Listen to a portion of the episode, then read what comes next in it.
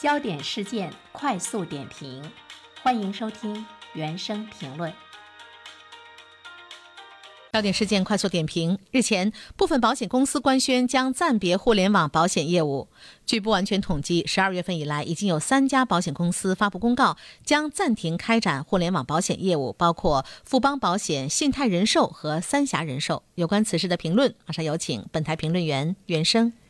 你好，东方。嗯，在未来的一段时间来说呢，还会有更多的保险公司会陆续的暂停互联网保险业务哈。啊，像我们刚才说到的这三家公司，可能还有一些听友呢会有一些紧张，说，哎，我正好呢。在网上呢是购买了他们的保险产品，这可怎么办？其实，在这儿呢，想跟大家说的是呢，呃，此前购买的这个公司的保险合同呢是不受影响的，他们会按照保险合同的约定履行了保险的责任，并且会持续的提供保险保障和服务，一直呢到保险期届满。所以大家这一方面呢不用太担心。但是为什么说在未来来说还会陆续的有保险公司暂停互联网业务呢？因为我们都知道呢，在十月二十二号的时候，银保监会发布了一个关于进一步规范保险机构互联网人身保险业务有关事项的通知，有了很多的一些准入的条件。那么目前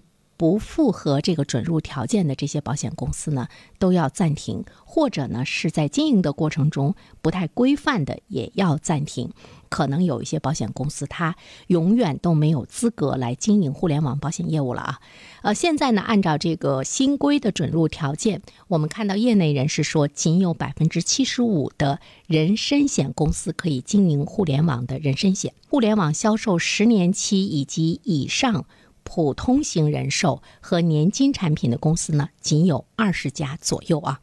很少了。其实我们会注意到说，哎，会有一些什么样的这个准入条件？因为在传统的概念中啊，我们都会觉得线上的业务呢，在未来来说，应该呢是有越来越大的一种呢发展的这个空间。再加上呢，现在的这种疫情，不知道呢和我们相伴了多长时间，所以有一些业务如果可以在这个线上进行的话呢，大家都是在考虑呢线上的发展。而且呢，互联网保险呢，它作为一个新兴的事物来说，它在我们国家的这个。发展的历史呢，仅仅也只有十几年的时间。在这十几年的时间中呢，互联网正在深刻的影响着保险业的方方面面。我们看到了它的一种高速的发展，但是在我们的整个保险的市场中，它所占的比重呢还很低啊，和欧美发达国家相比呢，还有着巨大的差距。今后十年内，全球保险业务中将有近百分之三十的。商业险种和百分之四十的个人险种的交易呢，会通过互联网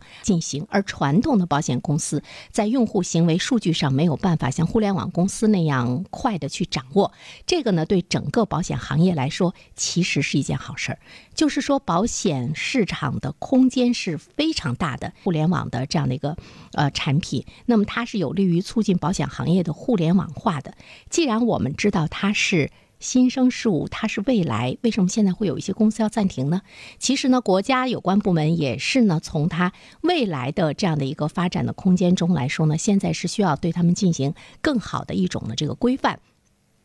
而且呢，目前的这个状况呢，我们会发现，经营线上的呃这个互联网产品的呃。大多数呢都是一些中小的保险公司，这些保险公司呢有一些根本就没有线下的这个产品，他们完全就是靠互联网的一些网红的这样的一些保险产品呢来这个生存。但是这些公司来说，其实呢是非常的不规范，甚至于呢有一些公司它可能会面临着未来的偿付的能力是不是非常的充足，它的综合的评级是不是很好，而且它的准备金的提取是不是很充分。就是当我们老百姓都觉得在线上来购买成为一种习惯的时候，如果啊有关部门不对他们进行很好的规范的话，恐怕未来呢会有这个大雷。因为有一些保险公司，它的这个经营是啊非常的这个有问题的啊，所以呢它的这个公司的治理是不是呃符合相关的一些这个要求？那么现在呢正在全国范围内开展互联网人身保险的公司，需要呢进行进一步的这个审。核，而且呢，也细化了保险公司开展互联网人身保险业务所需要的一种技术能力、运营能力和服务能力。所以呢，这样的一次这个规范和整顿，也是在告诉我们，目前有一些在线上销售呃保险产品的这些保险公司，存在着呢一些。问题，而且这个新规落地之后呢，未来来说的话呢，在互联网上再买保险产品的话呢，就可以呢比现在的这个风险呢就会更小一些。所以呢，我们也期待着这样的一个规范能够呢给线上的这个互联网的产品能够呢带来更。清朗的空气哈，而且新规的出台呢，它可以促进互联网人身险的市场。这次我们看到更多的呢，提到的就是一个人身险，尤其是储蓄性产品的市场，更温和理性的竞争，也会呢促进中小保险公司呢注入呢一些资本，来提高它未来的